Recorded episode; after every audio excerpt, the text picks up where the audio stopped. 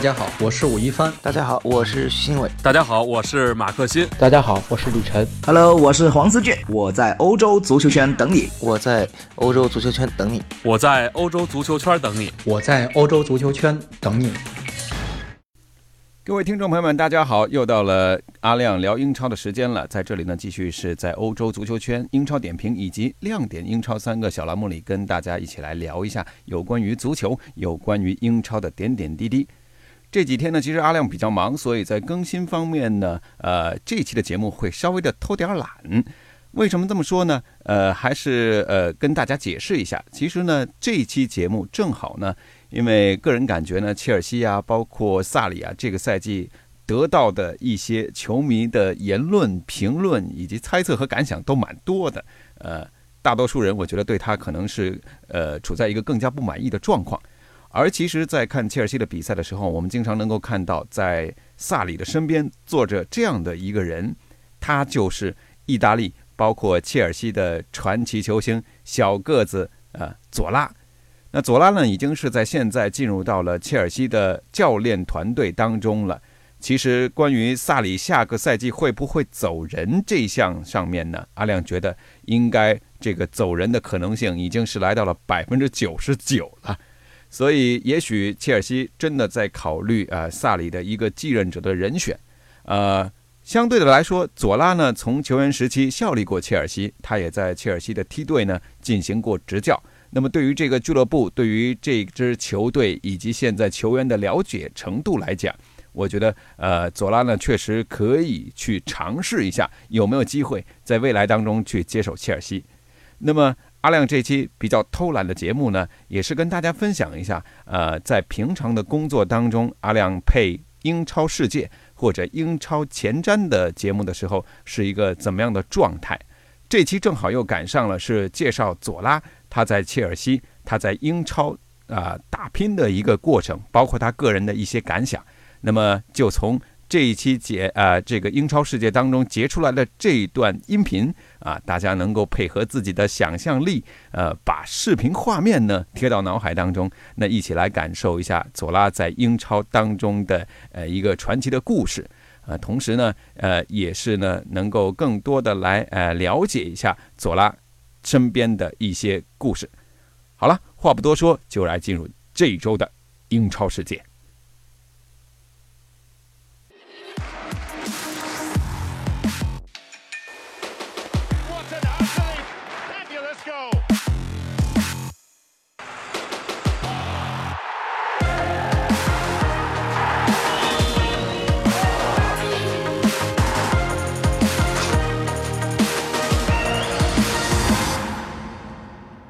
各位收看本周的英超世界。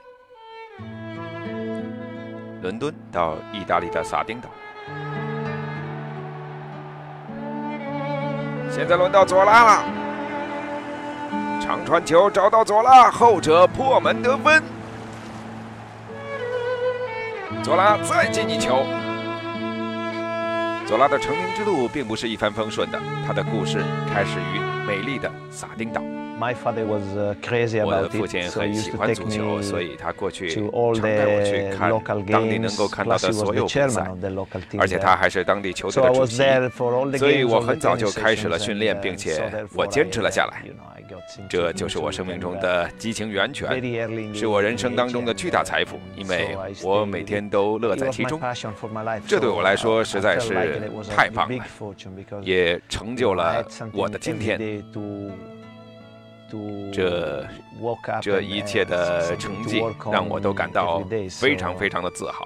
Fantastic for me and to see myself where I am, it's is a big, big makes me myself very proud. 一开始的激情很快就变成了事业。佐拉在意大利的低级别联赛的诺马尼斯队以及托雷斯队效力，直到他被那不勒斯发掘，成为了世界杯冠军球王迭戈马拉多纳的替补。对我来说，那不勒斯太美妙了，因为这是我职业生涯的第一支豪门球队。马拉多纳是个伟大的球员。呃，如果你有正确的态度、正确的心态，你就能变得越来越好，因为你在和最好的人一起踢球，没有什么比跟马拉多纳一起踢球和训练更好的学习方法了。这正是我所需要的。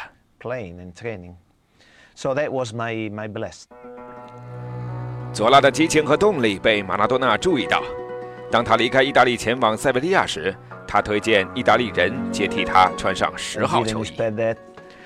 我没想到会这样，我请他吃了几顿饭，但是不，他太好了，这对当时的我来说非常重要，因为那不勒斯是一支伟大的球队。作为一支伟大的球队，他们正在寻找一个伟大的名字。所以，当马拉多纳说这些话的时候，那情况就大不一样了。毫无疑问，如果没有那些经验的话，就不会有我今天的成绩。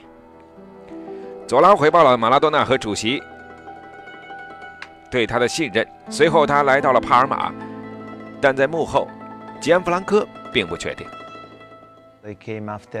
那是在九六年欧洲杯之后，意大利国家队在英格兰的表现并不好，我发挥不佳，所以对帕尔马来说，这个赛季的开始其实并不好。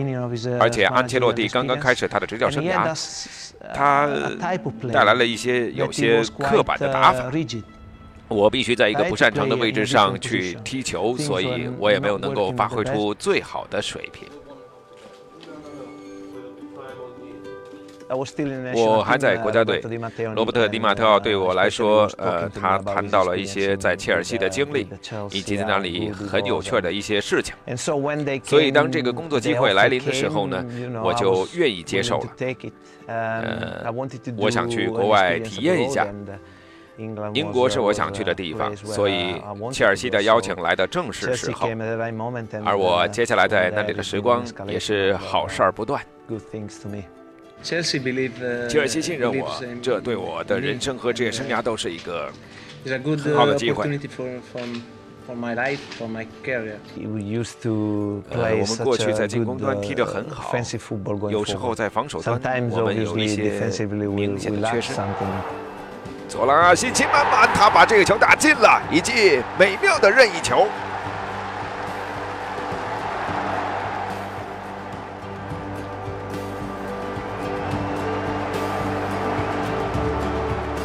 我们玩的真的很开心，所以我很享受我的第一年，这是非常棒的一年。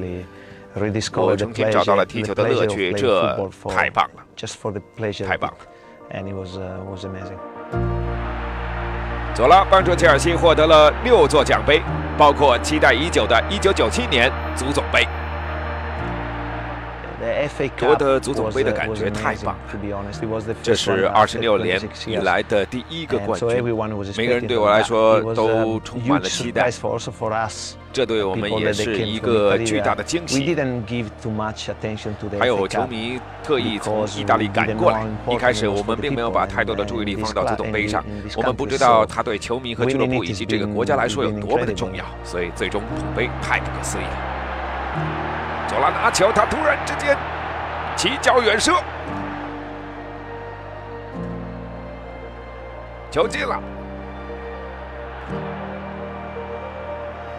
佐拉把这个球勾回来，切尔西再进一球，二比零，神来之笔的妙传。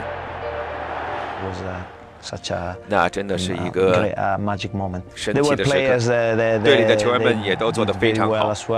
在我的周围有这么多如此有竞争力的球员，是让我们有能力去赢下比赛。这也让我在切尔西的经历变得更加的、更加的美好。佐拉在场上的精彩表现以及进球，让那个时代的切尔西球迷把他选为俱乐部有史以来最伟大的球员。佐拉，是的，切尔西一比零领先了，这是他在训练场上辛苦苦练的成果。佐拉，切尔西二比一领先曼联。这是一件令人惊奇的事情。我们的关系一直很好，到现在仍然是这样，所以我很高兴。左拉又是任意球，哦，世界波！这个球你怎么看？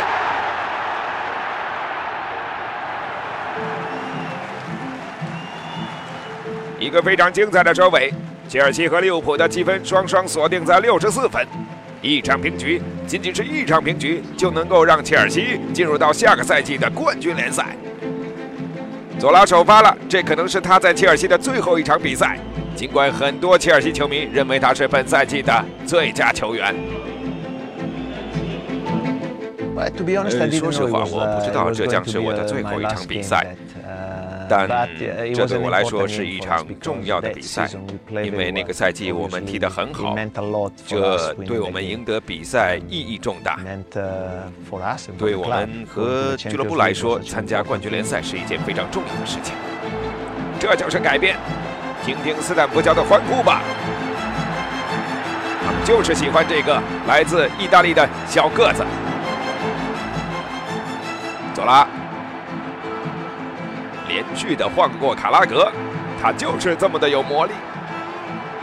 切尔西球迷就是喜欢这样技术多么的精湛呐。看他踢球就只会票价说实话那是一个非常好的赛季对。每个人来说尤其是对我来讲像那样结束比赛是最好的。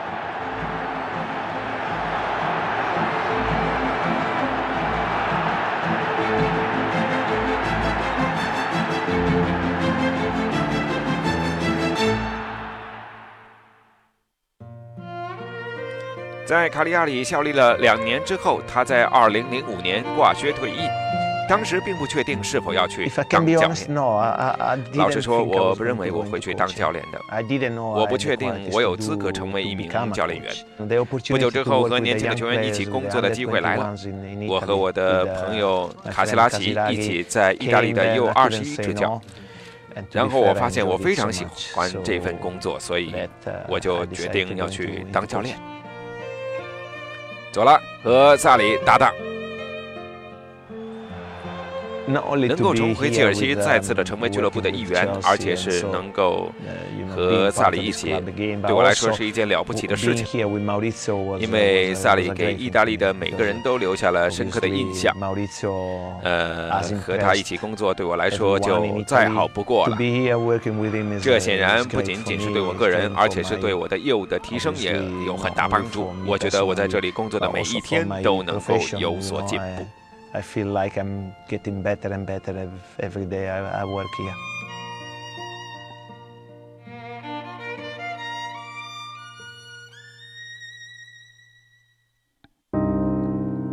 英国，哈德斯菲尔德。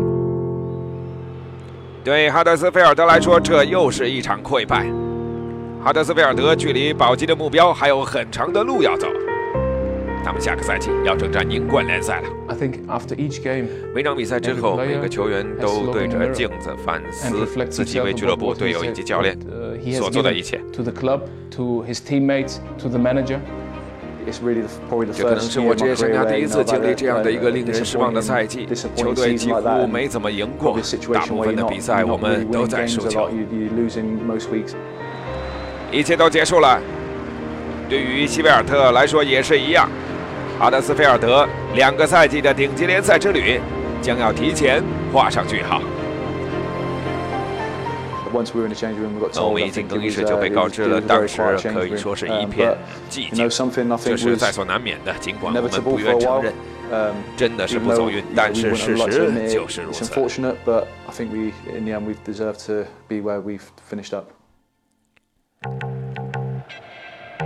令人意想不到的是，在上个赛季的揭幕战，球队在塞尔赫斯特公园球场的表现让人叹为观止。欢迎来到塞尔赫斯特公园，开始新的英超赛季。这对哈德斯菲尔镇来说是一个非常历史性的时刻。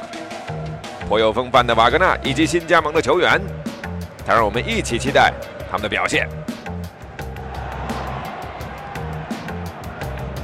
穆涅头球破门，精彩的进球。哈镇一球领先。穆涅又来了，三比零。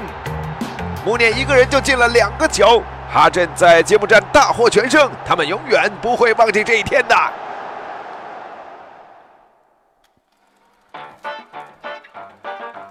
要追溯到二十世纪的二十年代，才能够找到俱乐部的鼎盛时期。那个时候，他们统治了英格兰足球，他们连续三次赢得了联赛冠军，还赢得过足总杯。上个赛季，在切尔西主场不可思议的不败，创造了他们一百一十一年历史上的另一个伟大时刻。不可能完成的任务却变成了现实，哈镇保住了自己下个赛季征战英超的资格。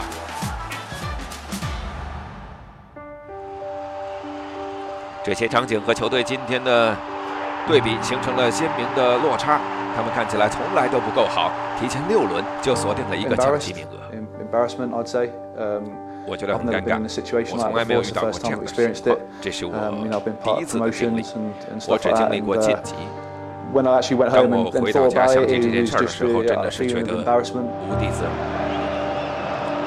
这个令人尴尬的赛季甚至让一向高深莫测的主教练搭配瓦格纳感到难以承受。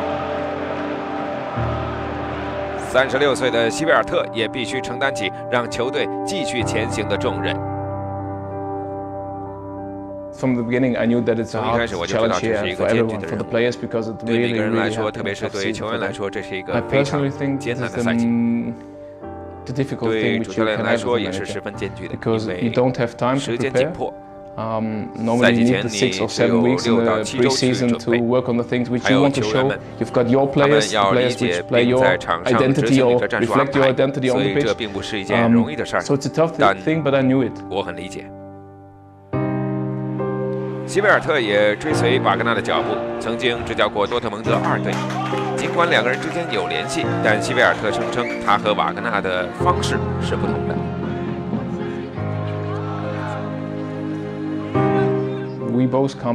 我们俩并不具备可比性他在这里所做的一切将永远成为俱乐部的历史。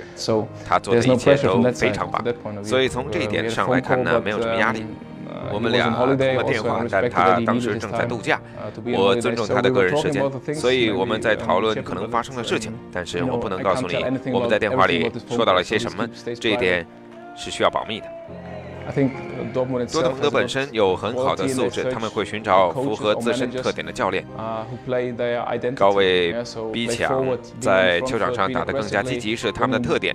但是我也不得不说我在多特蒙德工作之前俱乐部就曾经找过我进行谈话并不是在波红所以呃俱乐部真的做了非常充分的准备这让我感到很轻松。当我和他们谈话的时候他们对我的职业生涯了如指掌这让我感到很震惊。俱乐部的困境很容易让人沮丧，但是哈镇看到了光明的一面。Trying to restore that pride that you know has been dented a little bit with relegation. We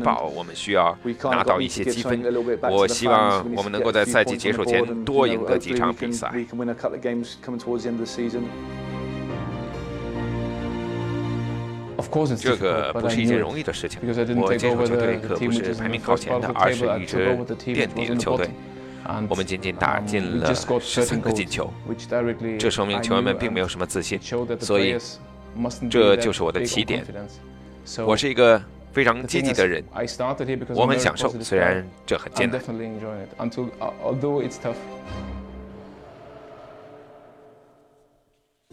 英国曼彻斯特。当我上场踢球的时候，我就竭尽所能，因为我喜欢赢球的感觉。我是一个边后卫。吉姆邦达的速度非常快，有很好的防守能力。我天生就是踢球的料。巴斯卡尔·吉姆邦达在英超的生涯经历了维冈、热刺、桑德兰以及布莱克本。他出生在瓜德鲁普，但他的足球之路源于法国。没有家人的陪伴我孤身一人去了法国因为我想要踢球。他们给了我一次机会。他们在我的家乡有一轮试训大概是有两百名的球员参加。他们只选了一个。我的梦想就是踢足球所以我尽我所能成为了那个被选中的球员。我对此非常的高兴。我搬到了勒阿弗尔我在勒阿弗尔青训从一个三十到三十五摄氏度的地区一下去到了一个只有八到十度的地方真的是一个不小的改变。呃我知道离开父母远道而来的理由是什么。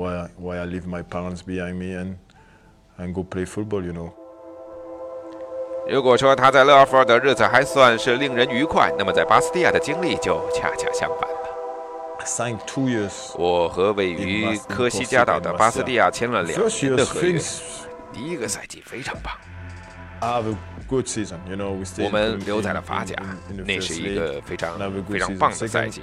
第二个赛季也是这样，但是球迷们对我很不友好，going crazy at me，you know。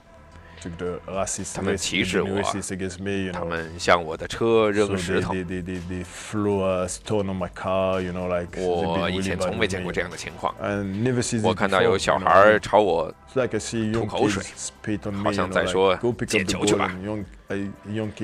一个小孩朝我吐口水这件事让我非常难过。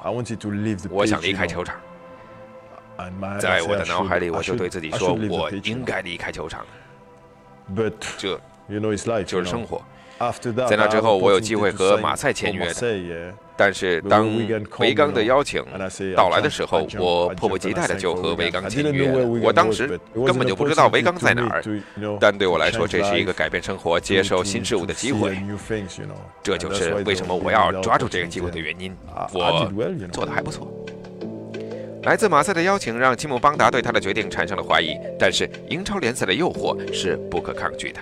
啊，马赛，马赛想要签下我。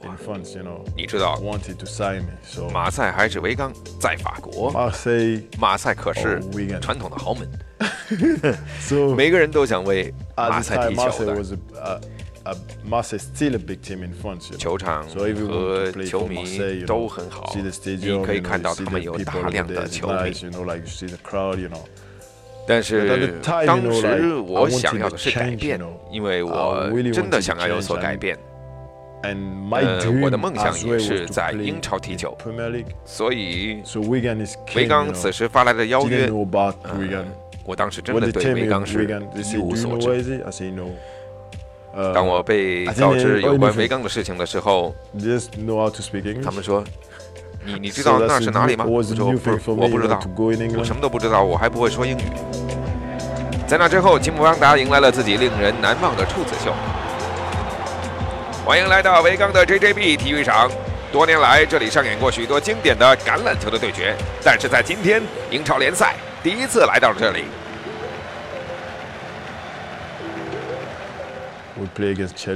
我们在第一场比赛里头对阵切尔西我想我是本场最佳球员。因为克雷斯波的进球我们在最后一分钟输了但是我还是觉得我是本场最佳。太不可思议了。克雷斯波哦啊比赛还剩四十秒。克雷斯波帮助切尔西取得揭幕战的胜利。可怜的维冈啊。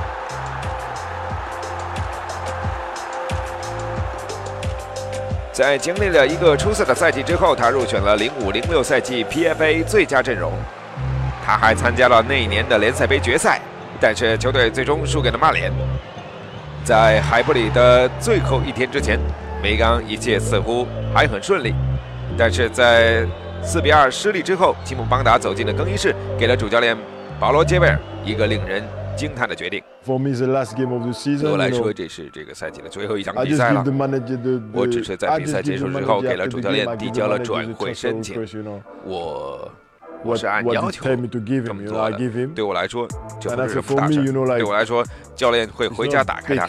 但是他是却在更衣室里就直接打开了它。But he open it straight in change room. 我说，You know, like, and I say, wow. 我都干了些什么？我并不知道事情会是这样发生。现在我们来看一下青木邦达将如何应对。鲜少露面的青木邦达他在上个赛季最后一场比赛中场哨响的一刻就递交了转会申请。直到周四他才再次在俱乐部开始训练。Because of this you know 正因为如此我的形象就受到了影响。butabad image you know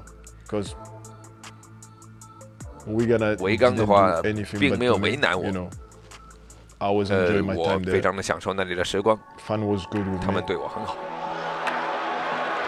热刺将是他2006年的下一站，在转会截止日前以450万英镑的价格签下了他。这个家伙在维冈球迷当中并不受欢迎。巴布斯卡尔·吉姆邦达在上个赛季的最后一天仍然穿着球衣的时候就递交了转会申请，这是他今天第一次面对老东家。刺 team, 是一支不同的球队，有不同的.球员不同的水平所以每个周末你都要非常.的努力.多付出多训练才能.够被选进 selected 十八人大名单。吉姆邦达笑到了最后，这是对那些虚了他九十分钟的球迷们的反击。在二零零八年的联赛杯决赛中，热刺二比一击败了切尔西，这也是吉姆·邦达在英格兰最辉煌的时候。切尔西总是想在那届杯赛上一展身手，但我觉得我们比切尔西更想捧杯，我们准备的也更加的充分，我们从未放弃，因为我们知道冠军是热刺的，他们已经很久很久很久没有赢得过奖杯了。这位法国国脚随后又陆续为桑德兰效力，并且二次的效力于热刺以及降级前的布莱克本。一次机缘巧合，他为了帮助约瑟夫的进球这个基金会的慈善活动，开始为非联赛的阿什顿镇踢球。我来到阿什顿镇踢球，是因为主席是维冈球迷.我在维冈效力的时候，他就一直关注着我们呃，他问我的朋友可不可以让我来参加四场比赛，因为他们在五月份为约瑟夫的进球举办了慈善比赛筹款，这是一个非常棒的主意。所以当我朋友告诉我的时候，我毫不犹豫的就答应了，这是一个很棒的理由。呃，我通过他的朋友接见了帕斯卡尔，我当时提出了一个问题，就是他能否为我们踢球。我注意到他在东北部的几个。非联赛俱乐部踢球我想他在那里肯定有很多机会所以在发了几条信息之后他就同意了支持约瑟夫进球这个基金会这是最重要的事情帮助慈善机构扩大他们的影响力。呃，甚至教练都不认为我会来，他以为是开玩笑。所以当他们看到我踢球的时候，他们说：“哦，你能来，真的是太好了！”哇，英超的球员踢过世界杯的球员，这是我从来没有想过的。比赛结束之后，我就一直在和球员们就着薯片以及啤酒讨论这些事情。下一分钟，我们就迎来了吉姆·方达，我梦想成真了。关于未来，我没有想过要成为一个伟大的教练或者是什么，我只想参与执教。呃，我看到有很多球员们现在都已经转型去做教练了。呃、这个也是我想要去走的一条道路。嗯。顺其自然吧。不管结果是好是坏但是我是肯定不会后悔的。感谢各位的收听那么这期节目呢其实可以说配的不算是非常的完美吧。但是呢呃也是希望大家能够通过这样的形式呢了解到其实在英超除了比赛之外呢，还会有很多很多的周边的视频呢，啊，包括一些节目会给大家呈现出来。有条件的朋友可以去搜索，可以去更多的观看跟了解到英超的方方面面。这一期的节目就到这里，勾起了阿亮一个瘾，就是想谈一谈英超的主教练了。那么在周六争取能够给大家上一期节目，啊、来聊一下索尔斯克亚目前在曼联队他所遇到的一些问题。而至于他是不是真的红魔的真命天子呢？我还是有一些个人的想法的，希望能够在呃欧洲足球圈、呃英超点评以及亮点英超当中来跟大家呢继续的探讨。也欢迎各位关注以上的三个小栏目，另外关注到欧洲足球圈的公众号，能够得到更多的图文方面的信息。好了，这期节目就是这样了，感谢收听，下期再见。